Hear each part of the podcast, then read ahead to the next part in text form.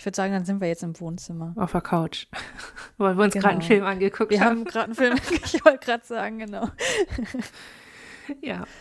Heute geht's auf die Couch. So starte ich das. Sehr gut. Hallo und herzlich willkommen zu Vielzimmerwohnung. Diesmal auf der Couch mit mir, Hanna Rosenblatt und Christiane Attig. Hallo. Genau, wir sind auf der Couch, weil wir haben uns einen Film angeschaut, nämlich Sybil. Den haben wir schon besprochen in der Folge Brainflix, die du garantiert auch in den äh, Show Notes verlinkt hast. Und in dieser Folge haben wir uns mit dem Film Sybil besch äh, beschäftigt. Und ähm, jetzt wollen wir uns ein bisschen mehr mit dem wahren Fall der Sybil beschäftigen, weil äh, das Ganze, was da geschildert wird, basierte ja auf einem Buch dieses Buch basiert auf einem wahren Fall. Und um diesen Fall uns ein bisschen näher anzuschauen und vor allem zu kontextualisieren und zu gucken, was ist da eigentlich wirklich vorgefallen? War das eine Person, die wirklich das hatte oder vielleicht was anderes? Wie war wirklich das Verhältnis zu ihrer Therapeutin? Müssen wir unseren Blick ein bisschen weiter aufmachen und schauen uns die Psychiatriegeschichte an. Weil wenn man weiß, ähm, in welchem Kontext, in welchem historischen Kontext Dr. Wilbur damals gearbeitet hat, bereitet das den Weg für mehr Erkenntnis darüber, was sich eigentlich damals zugetragen hat und warum sie so gearbeitet hat, wie sie gearbeitet hat und welche Rolle Sybil dabei spielte. Und damit gebe ich ab an dich, Hannah. Du fängst an sehr, sehr früh, 1880. Genau. Und zwar auch, um nachzuzeichnen, wie so die Annäherung an den Begriff Trauma war und das, ähm, der Zusammenhang zwischen traumatischen Erfahrungen und psychischer Belastung oder psychischer Störung. Und zwar hat schon Ende des 19. Jahrhunderts der Psychiater Emil Krepelin den Begriff der Schreckneurose geprägt, beziehungsweise auch der Schreckpsychose. Also es war durchaus damals bekannt, ah, äh, hm, Dinge können, Menschen können verrückt werden, weil sie sich erschreckt haben. Hm. Ganz plain gesagt. Äh, nach dem Ersten Weltkrieg, das äh, war in den 20er Jahren, äh, hat man die Menschen in Deutschland, die aus dem Krieg gekommen sind, die dann so zittrig waren oder so ein ähm, so einen starren Blick hatten. Da gibt es ein ganz eindrückliches Foto bei äh, in der Wikipedia von einem Soldaten, der einfach einfach nur geradeaus starrt. Ähm, hm. Das wurde damals als so Bombshell Disease bezeichnet und in Deutschland hießen die Männer die Kriegszitterer. Auch hier gab mhm. es so die Idee, okay, Mensch, Krieg könnte was auslösen und die Leute irgendwie verrückt machen. Mhm. Wir befinden uns jetzt in den 1930er Jahren und das ähm, ist die Zeit, in der Cornelia Wilbur ihre ähm, Ausbildung beginnt. Sie hat, bevor sie sich in die, Psychi in die Psychiatrie begeben hat und in die Psychotherapie, ähm, hat sie eine ähm, Karriere als Chemikerin angefangen. Das war einfach das Ding damals. Und es, also man muss sich das vorstellen, wie das Zeitalter der Erfindung. Es ist unvorstellbar, was in den 30er Jahren alles an, an, alles passiert ist. Also es beginnt damit, dass Hormone entdeckt werden, Vitamine und die Wirkweise aufgeklärt wird. Der Harnstoffwechsel wird entdeckt und damit, dass es zyklische Stoffwechselvorgänge gibt. Radioaktivität wird entdeckt, Aminosäuren werden entdeckt, Cortison wird isoliert und in seiner Struktur aufgeklärt. Das erste Elektronenmikroskop wird gebaut. Gleichzeitig gibt's die Weltwirtschaftskrise, also die mhm. äh, große Depression, bei der 25 Prozent aller Amerikaner arbeitslos waren. Also viel Verzweiflung, viel Not, so und Menschen, die darauf reagieren. Und die allgemeine Psychiatrie damals war eben das Krankenhaus, das aber mehr so eine Art ja, Kontroll- und Verwahrfunktion hatte für die Gesellschaft. Also es war nicht so, dass man da hingegangen ist, um eine medizinische Behandlung zu bekommen, sondern mehr sowas wie eine medizinische Aufsicht ähm, darüber, ob die Leute wieder gesund werden oder nicht. Patientinnen mit schwereren Erkrankungen erhielten oftmals gar keine Behandlung, waren oft Opfer von Misshandlung und Vernachlässigung in Kliniken, wo sie über Jahre waren. Also das war einfach, es muss furchtbar gewesen sein, da ja interniert zu werden, sozusagen. Als Patientengruppe fiel aber auf, diese fielen aber auf die sogenannten HysterikerInnen, die in diesem, in diesem Rahmen die angenehmeren PatientInnen waren, also in Anführungsstrichen. Die waren zwar krank, offensichtlich auch krank und ähm, hatten so ihre Schwierigkeiten, aber sie konnten sozialen Kontakt aufnehmen. Manche konnten auch arbeiten, konnten sich irgendwie einbringen in diesem Rahmen, der sich da so ähm, aufspannt. Mhm ja, was hat man dann so versucht? Man hat natürlich in diesem Zeitraum der 30er Jahre, in dem Alter der Chemie, in dem, in dieser Phase, ähm, hat man angefangen, Patientinnen auch mit Chemie zu behandeln, beziehungsweise Dinge in den Körper einzubringen, die nicht natürlich sind, so in dem Sinne, um sie zu behandeln. Also weit verbreitet war die sogenannte Insulinschocktherapie. Während dieser Therapie erhalten die Patientinnen eine Überdosis Insulin und fallen daraufhin in ein diabetisches Koma. Und ja, manche sind davon aufgewacht und dann ging es ihnen besser. Manche sind auch nie wieder aufgewacht. Eine ganze Menge sind nie wieder aufgewacht. Das war eine sehr gefährliche Therapie in Anführungsstrichen. Aber es gab zu der Zeit auch einfach noch keine wissenschaftlichen Protokolle, um die Wirkung oder die Nichtwirkung solcher Behandlungen zu sichern. Also man hat gesehen, a, wir, wir injizieren dieses Insulin, dann kriegen die Leute einen Krampf und fallen in dieses Koma und wachen auf. Und sie hatten dann so die Idee, ah, das ist ja wie ein Neustart ungefähr, ne? Mhm. Und also man konnte das sehen, man konnte sehen, ich habe hier behandelt. Man hat es aber nicht protokolliert oder ja, einfach so kontrolliert hm, gemacht, wie man das heute macht. Also es gab keine Doppelblindstudien und das hat gereicht, wenn du ein Arzt mit Einfluss warst und gesagt hast, dass, dass es hilft, dann war das die Meinung. Drei Jahre später, äh, nach der Einführung der Insulinschocktherapie, wurde auch ähm, eine weitere Möglichkeit der Schocktherapie eingeführt, und zwar mit dem Medikament Metrazol. Mhm. Das wurde bevorzugt, weil die Patientinnen dabei weniger oft gestorben sind als durch Insulin. Problem war hier, dass die Leute so starke Krämpfe hatten, dass sie sich die Knochen gebrochen haben. Und zwar nicht nur Arme mhm. und Beine, sondern durchaus auch mal die, äh, die Wirbel im Rücken. Eine weitere Nebenwirkung ist einfach, dass sie unfassbare Ängste auch gehabt hatten. Also zwischen Injektion und Krampf gab es so eine Phase, wo sie massiv gelitten haben, emotional. Mhm. Und ja, um dieses Knochenbrechproblem zu lösen, gab es Kliniken, in denen die Patienten mit Curare behandelt wurden. Das ist dieses Nervengift, bei dem die Muskeln erschlafft werden. Also hm. da passiert der Krampf dann einfach nur noch innerlich, so ungefähr. Also der Krampf, der war der Hit. Und Ende der 30er wurde das äh, elektrifiziert, könnte man so sagen. Da wurde die hm. Elektrokrampftherapie eingeführt, äh, die unter Patientinnen weniger gefürchtet waren aber zu diesem Zeitpunkt, also, also ich kenne keine Spannungszahlen, das habe ich nicht recherchiert, aber damals hat es das Gehirn der Patientinnen durchaus ähm, geschädigt und deshalb hatten manche eine Veränderung äh, in ihrem Verhalten und auch in ihren Problemen. Ähm, klar, wenn dein Gehirn kaputt ist, dann ist, also, ne, wenn da was geschädigt ist, ist funktioniert es natürlich anders als sonst. So, und das war dann halt die Besserung oder die Heilung. Mhm. Heute gibt es diese Elektrokrampftherapie nach wie vor, wird auch nach wie vor kritisiert, ist aber bei weitem nicht mehr so schädigend. Also da, da weiß ich aber auch nicht, weißt du ein bisschen was darüber? Wie, wie die funktioniert? Also ich weiß, ich, ähm, wie die genau funktioniert, kann ich dir auch nicht sagen, aber heutzutage geht man nicht mehr davon aus, dass die irgendwelche organischen Schädigungen hinterlässt, beziehungsweise dass diese Schädigungen der Wirkmechanismus sind. Ähm, es ist so, dass heutzutage die PatientInnen auch ähm, anästhesiert werden. Und diese Krämpfe sind dann tatsächlich so schwach, in Anführungsstrichen, dass der oder die Patientin davon auch gar nichts mehr mitbekommt. Das heißt, das ist ähm, offenbar eine relativ in Anführungsstrichen angenehme Methode und es ist tatsächlich sehr wirksam, beispielsweise bei schwersten depressiven Störungen, die auch mit ähm, Psychopharmaka nicht mehr ansprechbar sind.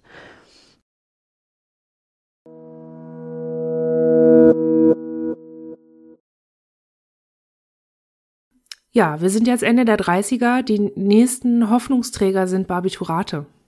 Also gegen die Erkrankung an sich, aber auch als Hilfsmittel. diese Medikamentengruppe war zu der Zeit schon lange im Einsatz, aber als Schlaf- und Beruhigungsmittel. Und man hat dann so rausgefunden, na, in kleineren Mengen enthemmt es die Menschen. Und sie fangen an, Dinge zu sagen, die sie so vielleicht gar nicht sagen wollen. Mhm. Sie können sich dagegen nicht wehren und manche berichten auch, sie hätten so einen unwiderstehlichen Drang zu reden, obwohl das, was sie sagen, also wenn sie es mitkriegen konnten, was sie da gesagt haben, dass sie es nicht zurückhalten konnten. Andere haben wiederum geschildert, dass sie in so einer Situation gar nichts mehr von dem Gesagten erinnern. Und ähm, ja, das, das ist so dieses also dieses Medikament ist das, was man dann eben als Wahrheitsserum kannte und was ja bis heute auch in manchen Filmen noch vorkommt. Es hat viel Aufmerksamkeit bei mhm. der Polizei und später auch im Krieg bekommen, dieses Medikament. Und Krieg ist das, was uns in den 40er Jahren beschäftigt, unter anderem auch Dr. Wilbur, denn sie beginnt in dieser Zeit ihre Ausbildung zur Psychiaterin äh, und hat da Glück, als eine der wenigen Frauen äh, überhaupt dort hinzukommen in diese Riege. Und zwar warum? Weil die Männer gerade in den Krieg gehen. Es ist der Zweite Weltkrieg. Hm. Und äh, in der Klinik, in der sie arbeitet, äh, hat sie es häufig und überwiegend mit HysterikerInnen zu tun. Und du hast recherchiert, was es eigentlich mit Hysterie auf sich hat. Genau, Hysterie ist ja ein Begriff, der heutzutage auch immer noch äh, Verwendung findet, aber vielleicht in einem etwas anderen Kontext. Die Geschichte der Hysterie ist, kann man sagen, eine Geschichte der Misogynie. Ähm, Hysterie kommt vom griechischen Hystera, das heißt Gebärmutter. Und Hysterie gilt als älteste beobachtete aller psychischen Störungen. Also Hysterie in dem Sinne, wie sie damals halt verwendet wurde. Man findet Aufzeichnungen bereits im antiken Griechenland, was halt schon sehr, sehr, sehr lange lang her ist. Und ähm, tatsächlich ist es so, dass unter die Hysterie damals zahlreiche psychogene Symptome gefasst wurden, wie Gehstörungen, Krampfanfälle, Erstickungsanfälle, Halluzinationen, Lähmungen, Weinanfälle, Ausfälle der Sinnesorgane, also ein sehr, sehr heterogenes Störungsbild. Und die damals vorherrschende Idee, warum das überhaupt auftritt und auch exklusiv bei Personen mit äh, Uterus, ist, dass die Gebärmutter als Lebewesen betrachtet wurde das sich nach der Kindererzeugung sehnt. Und wenn keine Befruchtung zustande kommt, dass die Gebärmutter dann im Körper umherirren würde und dann aufs Zwerchfell drückt und sogar aufs Gehirn drücken kann und dann eben diese Symptome auslöst. Ja, heutzutage kann man natürlich nur mit den ähm, mit dem Kopf schütteln, aber ähm, klar, damals hatte man noch überhaupt keine ähm, Erkenntnisse darüber, wie, also keine Erkenntnisse über Psychosomatik und dass das eben auch aus anderen, äh, von anderen Ursachen her ähm, entstehen kann. Im Mittelalter galt die Hysterie dann als Zeichen für Besessenheit. Und da war die Erklärung, warum Frauen das äh, häufiger haben als Männer, natürlich auch naheliegend, in Anführungsstrichen, weil äh, man ging davon aus, dass Personen mit Vagina stärker davon betroffen seien, weil die Vagina halt die Eintrittspforte ist für Dämonen. Und äh, die Dämonen würden dann sozusagen diese äh, Symptome hervorrufen. Gegen Ende des 19. Jahrhunderts galt die Hysterie dann als Sammeldiagnose für psychosomatische Symptome, also für pathologische Phänomene, für die keine körperliche Ursache gefunden werden kann. Und das bezog sich dann quasi damals in, mit diesem Kenntnisstand, den man damals hatte, auf alle psychischen Störungen. Das heißt, alles, was irgendwie nicht erklärbar war durch den Körper, bekam die Diagnose Hysterie und die wurde dann natürlich auch extrem häufig vergeben, viel zu häufig. Ja, fortlaufend folgte dann eine systematischere wissenschaftliche Auseinandersetzung mit der Hysterie, also ab Ende des 19. Jahrhunderts ungefähr. Es gab in Paris einen Hysterie-Experten, äh, Jean-Martin Charcot. Der arbeitete dort in seinem Krankenhaus der Salpêtrière und Sigmund Freud besuchte ihn auch mal, weil der natürlich ähm, aufgrund seiner Forschungsinteressen auch ein Interesse an der Hysterie hatte. Und die wiesen beide dann relativ schnell darauf hin, dass Hysterie nicht ausschließlich Frauen betreffen würde. Das heißt, ähm, da kam dann langsam die Erkenntnis, dass das vielleicht nicht so viel mit der, äh, mit der Gebärmutter tatsächlich zu tun hatte. Freud untersuchte dann auch PatientInnen mit Hysterie in äh, Paris und das trug dann maßgeblich zu seiner Entwicklung der Psychoanalyse bei und zu seiner zentralen Annahme, dass sich psychische und körperliche Symptome auf innerpsychische Konflikte zurückführen lassen können. Also ähm, das ist ja sozusagen die Hauptaussage und auch ähm, das Revolutionäre an seinen Ideen damals gewesen. Ja, wie hat man die Hysterie denn behandelt über die Jahrzehnte hinweg? Ähm, zum einen muss man sagen, dass es eher angenehmere und sehr, sehr unangenehmere Behandlungsmethoden gab. Es gab zum einen die manuelle Behandlung, man könnte sagen Massage der Beckengegend, Vulva, Klitoris, das heißt der Orgasmus als kurzfristige Besserung dieser Symptome. Die Ärztinnen und Ärzte haben aber gemerkt, dass es äh, eine Behandlungsmethode ist, die doch ein bisschen ähm, ermüdend sein kann. Und daher wurde das dann abgelöst durch die sogenannte Wasserkur. Das heißt, man hat ähm, Feuerwehrschläuche auf die äh, äußeren Geschlechtsorgane gehalten, was dann zu einer gewissen Befriedigung geführt hat. Beziehungsweise die Erfindung des Vibrators hat da auch äh, Abhilfe geschaffen. Man hat außerdem den Patientinnen empfohlen zu heiraten, weil die äh, Vorstellung damit verbunden war, dass ein regelmäßiger Geschlechtsverkehr diese hysterischen Symptome, Symptome abmildern würde. Und wenn das alles nicht geholfen hat, dann gab es aber durchaus auch äh, in einer Zeit, die dann doch noch ein bisschen weiter zurücklag, die ähm, Lösung in Anführungsstrichen, dass man die Gebärmutter und oder den sichtbaren Teil der Klitoris operativ entfernt hat. Ähm, das fand dann aber spätestens mit der Einstufung der Hysterie als psychische Störung ihr Ende. Und die Psychoanalyse bzw. Gesprächstherapie wurde dann populärer zur Behandlung hysterischer Symptome. Ja, heutzutage findet man tatsächlich auch noch Überbleibsel der Hysterie in den Diagnosesystemen. Als histrionische Persönlichkeitsstörung. Das ist eine Persönlichkeitsstörung mit den Kernmerkmalen, dass eine übermäßige Emotionalität vorherrscht und ein starkes Streben nach Aufmerksamkeit. Wer darüber mehr erfahren will, wir haben bei Brainflix auch schon eine Folge über die histrionische Persönlichkeitsstörung gemacht, die auch in den Shownotes verlinkt ist. Wow.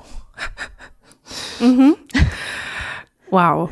Interessant ist äh, in unserem zeitlichen Kontext, wir sind ja jetzt in den 40ern, dass ähm, auch operativ die ersten Lobotomien an überwiegend Frauen vorgenommen wurden, aufgrund von übermäßiger Emotionalität.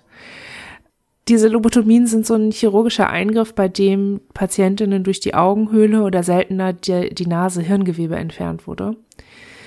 Mhm. Ja, kuriose Geschichte, mit der man überhaupt auf die Idee kam, dass es was bringt. Es gab einen Unfall. Ein junger Mann hatte einen Unfall, bei dem ihm eine Eisenstange ins Gehirn äh, getrieben wurde. Er hat den überlebt, diesen Unfall, äh, hatte aber Schwierigkeiten mit Gefühlen. Also er war danach wie abgeschaltet mhm. und man hatte die Idee, ah, wer zu viel Gefühle hat, dem nehmen wir da einfach ein bisschen was raus und dann können wir das so normalisieren oder neutralisieren, so ungefähr.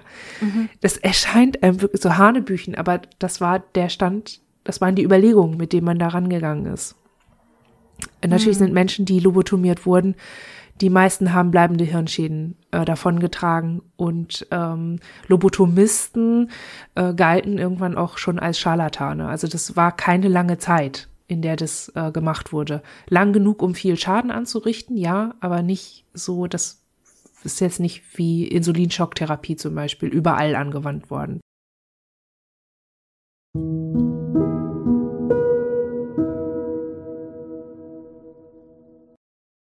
Die Psychoanalyse äh, gewinnt in den 40er Jahren durchaus an Beliebtheit sozusagen und damit auch die Idee, dass man mit Patientinnen sprechen könnte und über die Dinge mhm. sprechen könnte, die sie belasten. Also das nimmt zu. Und als dann die Männer aus dem Krieg kamen, die erst gesund in den Krieg gegangen sind und dann aber psychisch krank waren, die waren ja nicht hysterisch. Die konnten, die haben ja keine Gebärmutter oder sind ja keine Frauen. So. Also, aber dann ist ja. so aufgefallen, hey, äh, hier sind Soldaten, die haben das gleiche Problem wie eine Frau, die nie im Krieg war.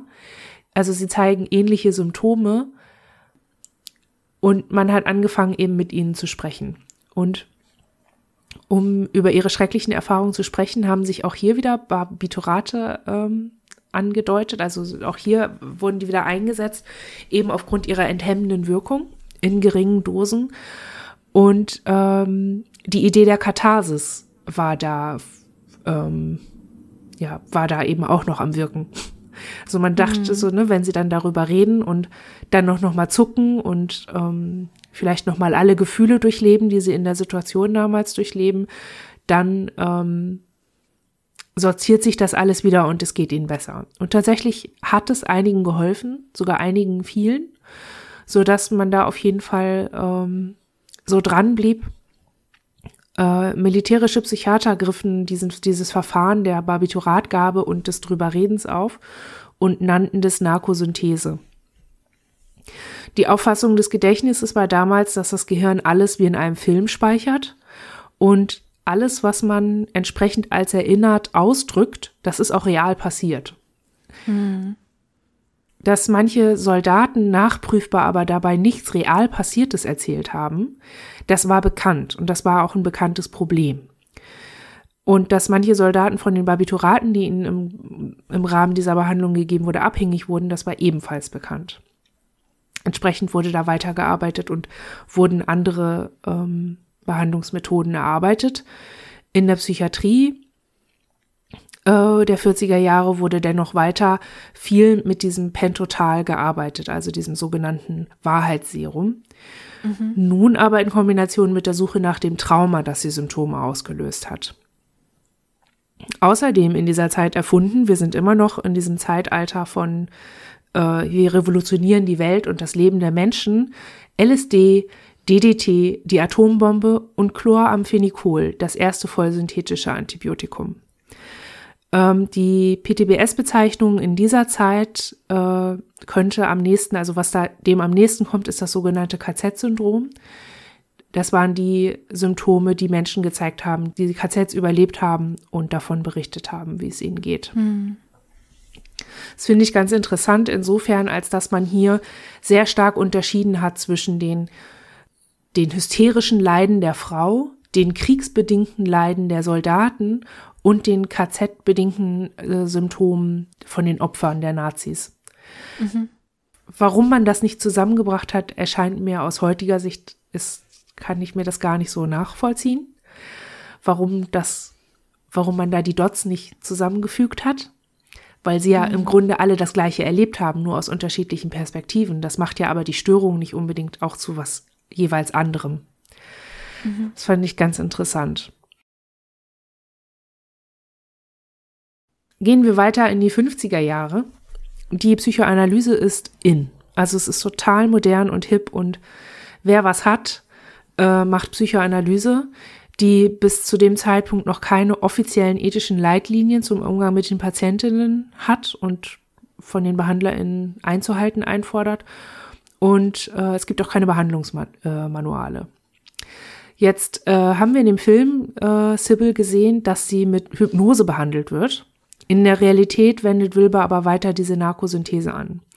Und ähm, Christiane, du hast jetzt aber noch ein bisschen was zur Hypnose rausgesucht, einfach um so ein bisschen Klarheit zu, zu schaffen, um das ein bisschen besser zu unterscheiden.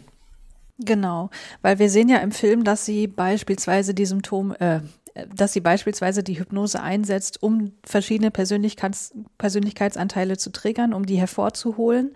Ähm, deswegen hier nochmal der Kontext. Hypnose ist die Bezeichnung für einen Bewusstseinszustand, also eine grundlegende Fähigkeit biologischer Systeme, aber gleichzeitig auch für die Methode, diesen Bewusstseinszustand zu erreichen.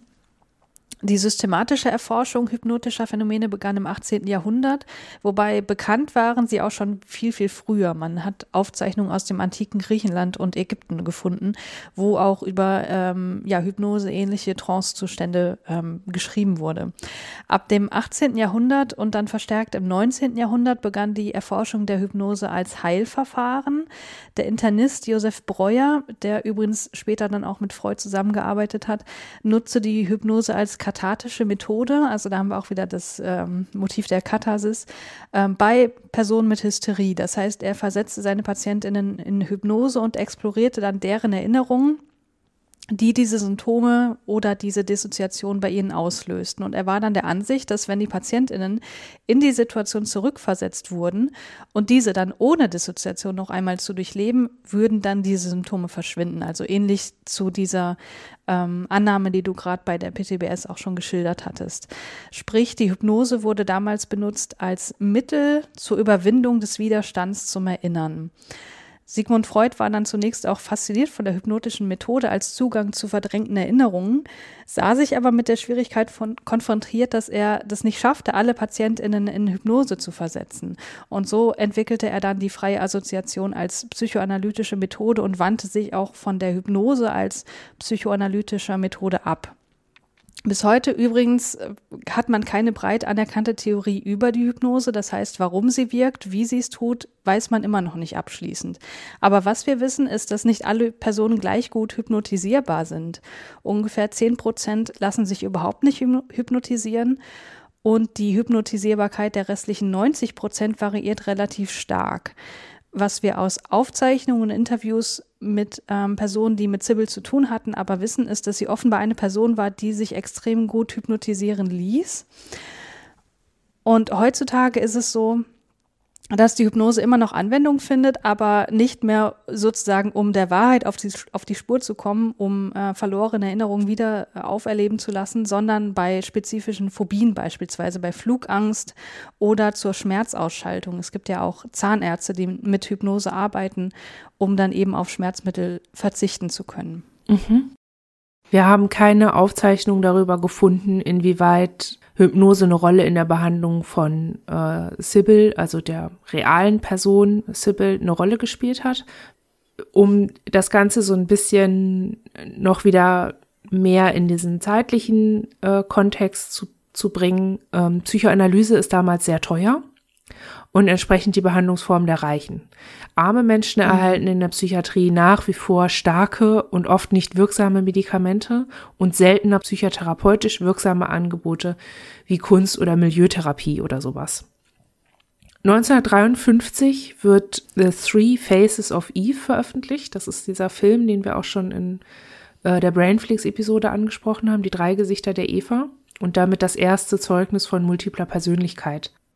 Was man noch wissen muss über diese Zeit ist, dass äh, ich sag mal, jede Medikation, die man zu der Zeit bekommen hat, ungefähr einfach irgendwie immer da zu viel des Guten war und oft einfach auch hochpotente Drogen enthielten.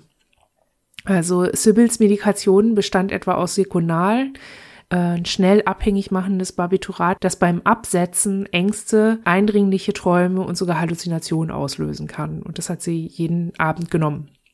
Das heißt, die Ängstlichkeit, mit der sie in die Praxis gekommen ist, hätte auch durchaus davon kommen können und kann halt vermutlich auch kaum getrennt werden von ihren anderen Schwierigkeiten. Außerdem hat sie äh, Demerol bekommen. Das ist ein Medikament, das mit Heroin verwandt ist, also auch ein Opioid.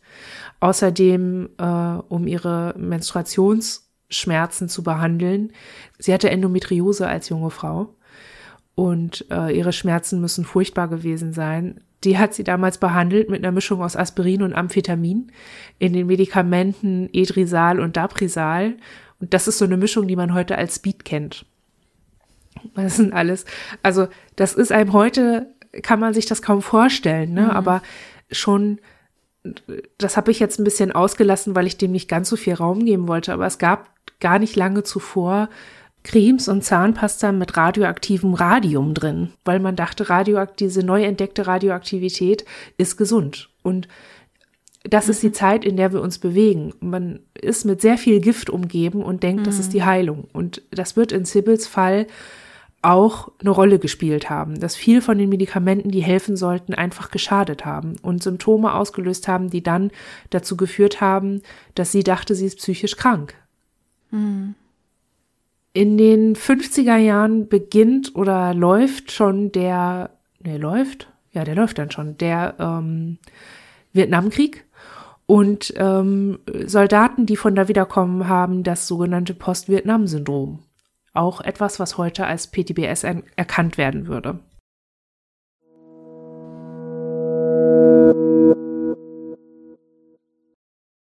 Gehen wir in die 60er Jahre, da wird der Begriff The Battered Child Syndrome zum äh, Begriff für PTBS und Misshandlungsfolgen von Kindern.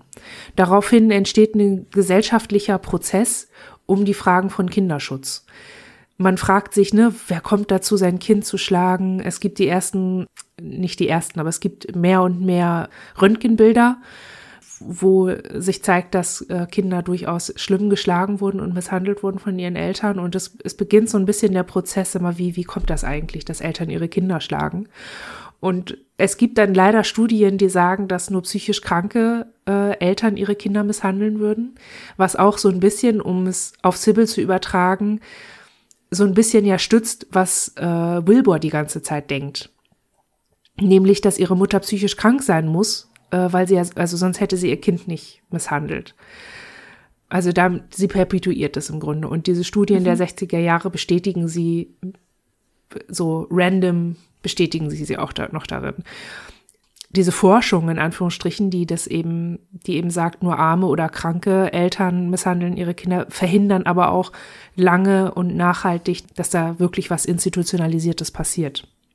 Und in den 70er Jahren nimmt es aber zu. Also die Sensibilität dafür, dass Menschen durch schwierige Erfahrungen langfristige Folgen haben, schlägt sich nieder in Begriffen wie und auch in dem Konzept des Vergewaltigungstraumasyndroms, äh, des War Sailor Syndroms, des Trench Foot und des Abused Child Syndroms.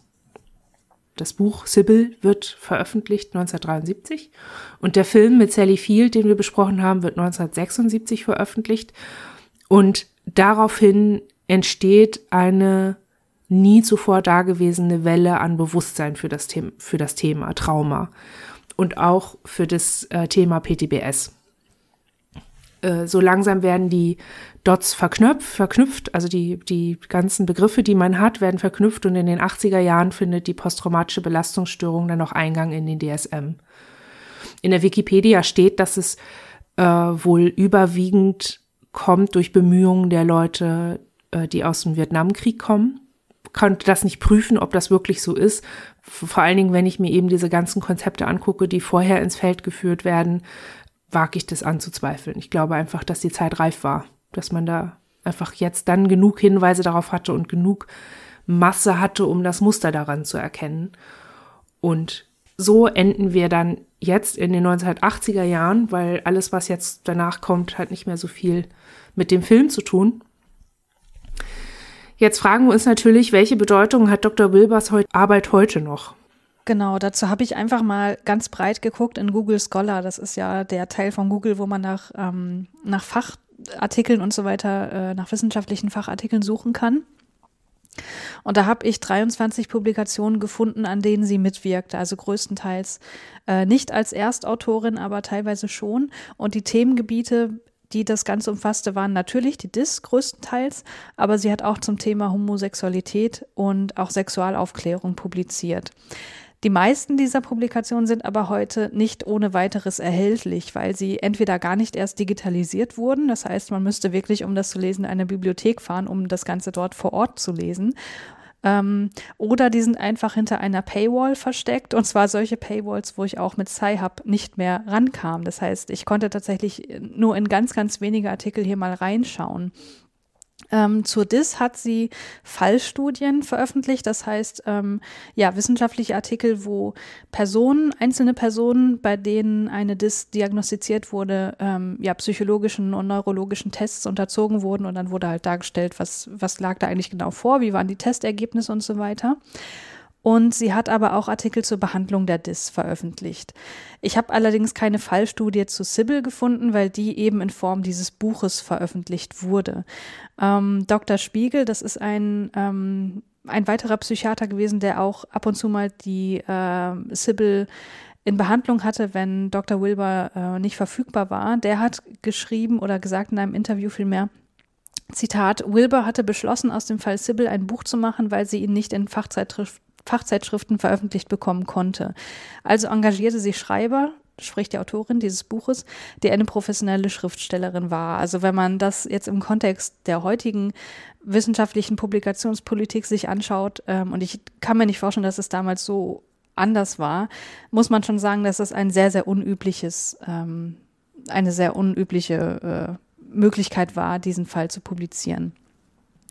Eine Fallstudie von 1972, die ist allerdings online erhältlich, die heißt The Objective Study of a Multiple Personality.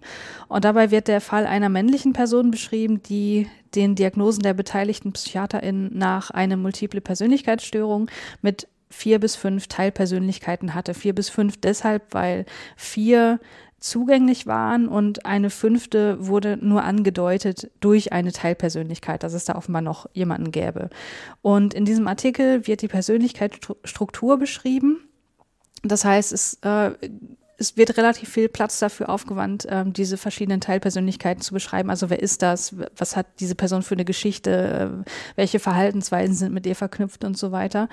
Und es wird dann auch gesagt, wie die ähm, AutorInnen an diese Information gekommen seien, nämlich es seien Interviews mit diesen Persönlichkeitsanteilen durchgeführt worden, wobei die durch hypnotische Suggestion herbeigerufen wurden. Außerdem ähm, wurden auch diese Persönlichkeitsanteile verschiedenen Testverfahren unterzogen und deren Ergebnisse werden dann berichtet, unter anderem auch Zeichnungen der verschiedenen Teilpersönlichkeiten. Und das ist ein Artikel, der bis heute zitiert wird, insgesamt über 200 Mal. Ähm, was man sagen könnte, einen gewissen Impact auf die DIS-Forschung nahelegt. Aber wenn man sich jetzt die äh, Anzahl der wissenschaftlichen Publikationen insgesamt anschaut, die äh, Dr. Wilber hier vorgelegt hat, und auch überlegt, wie, also dieser Artikel ist von 1972, da sind über 200 äh, Zitationen, jetzt auch nicht so super viel. Dann muss man sagen, ist ihr, ihre Wirkung, ihr Impact auf die äh, wissenschaftliche Forschung der DIS insgesamt eher als gering einzuschätzen. Das ja, hindert aber ähm, nichts daran, dass man ihr trotzdem noch bis heute relativ viel Würdigung zukommen lässt. Denn bis heute vergibt die International Society for the Study of Trauma and Dissociation den Cornelia B. Wilbur Award für herausragende klinische Beiträge zur Behandlung von dissoziativen Störungen.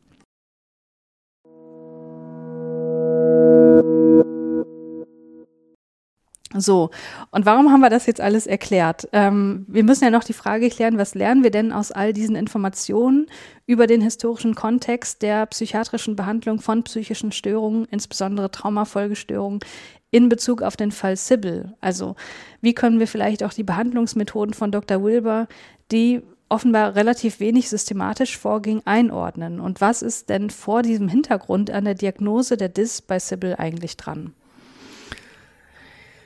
Nicht viel, ne? Also aus meiner Sicht ist Dr. Wilber eine Ärztin ihrer Zeit gewesen. Hm. Und eine Person ihrer Zeit und Sybil eben auch. Und ich glaube, also ich mhm. glaube an ganz vielen Stellen, man hat es nicht besser gewusst, man hätte es besser gekonnt, aber aus Gründen, die wir ja so nicht auch nicht prüfen können, ging es halt doch nicht. Was mhm. ich besonders interessant finde, ist, dass auch das Buch und das, der Film sind Dokumente ihrer Zeit. Also sie hätten, hätte sie mhm. das zehn Jahre vorher veröffentlicht, äh, wäre das nicht so bekannt geworden. Man hätte da nicht so viel mit anfangen können. Es verrät uns viel über die Zeit und viel darüber, wie man darüber gedacht hat, was was mit wem macht, so was die Folgen von Gewalt in der Kindheit sind. Aber es, es sagt uns nichts über das eigentlich. Mhm. Es sagt uns einfach nichts darüber, ob das geholfen hat, was äh, Mrs. Wilbur, also Dr. Wilbur, dann da so gemacht hat. Mhm. Also die reale Patientin äh, wurde quasi gesund gemacht, also integriert, passend zum Buchveröffentlichungstermin. Und ich glaube nicht, dass es ihr wirklich besser ging. Sie war wohl abhängig von Barbituraten und hat dann einen Entzug gemacht, hat sich aber nicht von Wilbur gelöst und auch nicht aus der Therapie. Mhm. Und die war ja eindeutig grenzüberschreitend. Eindeutig mhm. gab es da Übertragung und Gegenübertragung. Es gab eindeutig ethische Verfehlungen. Also sie hat absolut unethisch gehandelt in ganz vielen Punkten. Sie hat ja irgendwann auch mit der Patientin zusammengelebt, also dann nicht mehr als Patientin, sondern als Freundin. Mhm. Ähm, aber sie sind quasi nicht voneinander losgekommen. In dem Buch, das ich für die Recherche hier überwiegend benutzt habe, ist auch nahegelegt, dass äh, Wilbur, die selber unfruchtbar war, ja, in Sybil so eine Tochter gesehen hat. Und Sybil, die ja einfach sehr, ja, die einfach Anschluss gesucht hat und jemanden gesucht hat, der sie bemuttert, sich da nicht lösen konnte. Also die waren so verstrickt und so dass sie sich einfach auch geschadet haben. Hm. So. Und selbst, selbst wenn das nicht gewesen wäre, ist die Wahrscheinlichkeit, dass Wilbur dieser, ihrer Patientin mit den Medikamenten, die sie ihr gegeben hat, während dieser Behandlung einfach schon geschadet hat. Das ist einfach, da geht es auch keinen drumrum. Und auch bei Sybil war das so in den Fallbeschreibungen, dass ihre Persönlichkeiten in Anführungsstrichen nur unter Medikamenten auftauchten und nur in diesen Sitzungen. Hm. Also ja, es gibt keinerlei Hinweise darauf, dass ähm, wirklich passiert ist, was sie geschildert hat. Mhm. Also ich glaube, wir können an diesem Fall und an diesem Film und auch an dem Buch können wir viel über den Weg hin zur Akzeptanz oder zur Anerkennung der Gesellschaft an äh, Trauma und die Folgen nehmen und lernen. Also wir können es als, hyster als hysterisches, ne? wir können es als historisches Dokument auf jeden Fall ähm, anerkennen, aber nicht als, mhm. als Fall von Dis. Mhm. Was aber nicht impliziert, dass nur weil dieser Fall offenbar kein Dis-Fall war, dass es Dis nicht gibt. Mhm.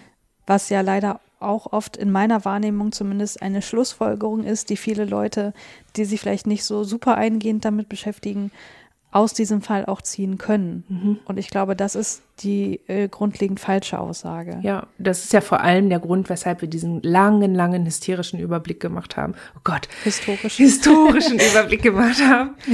Weil ähm, das ja so heute nicht mehr passiert. Also du gehst ja. ja. heute nicht mehr in die Praxis und die Leute fallen vom Stuhl, wenn du sagst, ich wurde missbraucht und ich habe jetzt das und das, oder ne? Also mhm. klar, sofort checken das viele immer noch nicht, wenn jemand mit, weiß ich nicht, psychogenen Anfällen kommt oder psychosomatische Störungen hat, dann ist jetzt nicht unbedingt der erste Gedanke, ah, jemand hat was Traumatisches erlebt, sondern vielleicht erstmal, oh, jemand hat viel Stress. Aber auch dieser mhm. Schritt, auch dieser Gedanke ist etwas, es ist ein, es ist ein Wissen, das wir heute haben, das es damals noch nicht gab. Also mhm. allein unser Wissen über Stress und die Wirkung von Stress auf Menschen, also deswegen hatte ich auch erwähnt, wann Cortisol ähm, als wichtiges Medikament auch eingesetzt wurde und isoliert wurde, das mhm. ist noch gar nicht so lange her.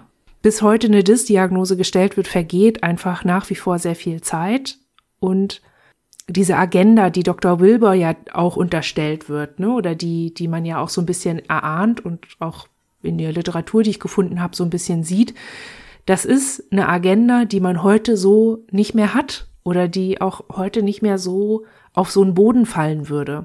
Wenn heute jemand käme und sagen würde, äh, hier du, ich habe eine multiple Persönlichkeit da, ähm, dann würde aus anderen Gründen gesagt werden, mh, aha, interessant, als damals. Also, ne, mhm. ne, damals war das halt absolut, uh, und heute ist das so, mh, mm, du, das nennt man nicht mehr multiple Persönlichkeit.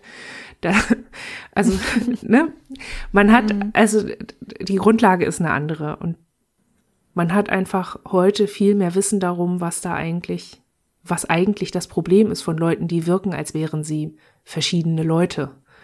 Ja. Und das ist, ja, sehr relevant. Dennoch, nichtsdestotrotz, ähm, so bei allen negativen Wirkungen dieser, dieser Fall am Ende hat, also ich, es ist ja immer noch so, dass Menschen mit Dis nicht ernst genommen werden oder als verrückt gelten oder so, oder eben als hysterisch gelten, hat dieser Film trotzdem etwas mitbewegt. Und zwar auch für uns Menschen, die wir mit Dis heute leben, auch im positiven Sinne.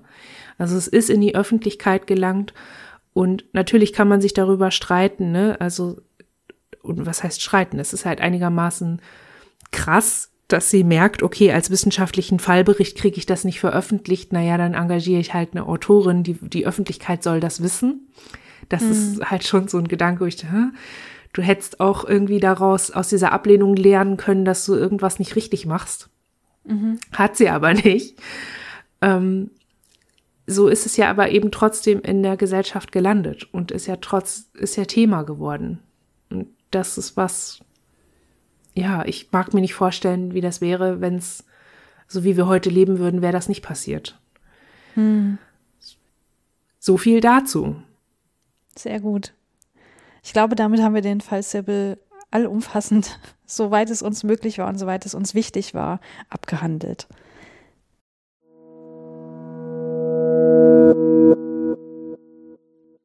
Die Folge 10 der Vielzimmerwohnung behandelt das Thema Integration und ist unsere vorletzte Folge. Und in dieser Folge werden wir uns damit befassen, ob Integration das Ziel der Therapie ist, was genau damit eigentlich gemeint ist und ob es Zahlen dazu gibt, wie oft Integration erreicht wird. Mhm. Wir sagen euch HörerInnen jetzt schon, dass das die vorletzte Folge ist, weil wir in der letzten Folge Fragen aus der HörerInnenschaft beantworten möchten. Das heißt, wenn bei euch jetzt noch irgendwas offen ist aus den Episoden, die wir vorher gemacht haben oder was ihr euch auch schon immer mal gefragt habt oder was euch jetzt gerade so in den Kopf kommt zu uns, zu dem Podcast, zu Dis und so, dass äh, diese Fragen beantworten wir in dieser Episode und ja, hoffen natürlich, dass ihr euch viel meldet. Ihr könnt uns eine E-Mail schreiben h.c.rosenblatt.online.de und ihr könnt uns auf Twitter schreiben. Wir heißen da Ed Rosenblatz und Christiane, wie heißt du da? Ed Christiane Attich in einem Wort geschrieben. Genau. Ich fände es cool, wenn ihr PodcasterIn seid, wenn ihr die Gelegenheit nutzt, uns das einzusprechen, mhm. eure Frage. Dann können wir die mit reinschreiben. Ja, ich gehe mir jetzt einen Kaffee holen.